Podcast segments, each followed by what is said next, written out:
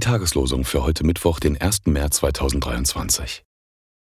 Der König antwortete Daniel und sprach, Wahrhaftig, euer Gott ist ein Gott über alle Götter und ein Herr über alle Könige. Daniel 2, Vers 47.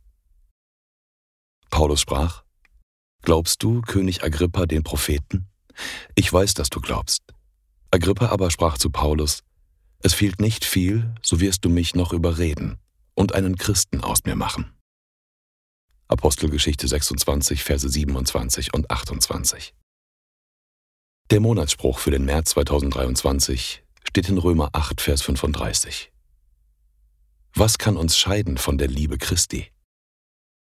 Die Losungen werden herausgegeben von der Evangelischen Brüderunität Herrnhuter Brüdergemeine.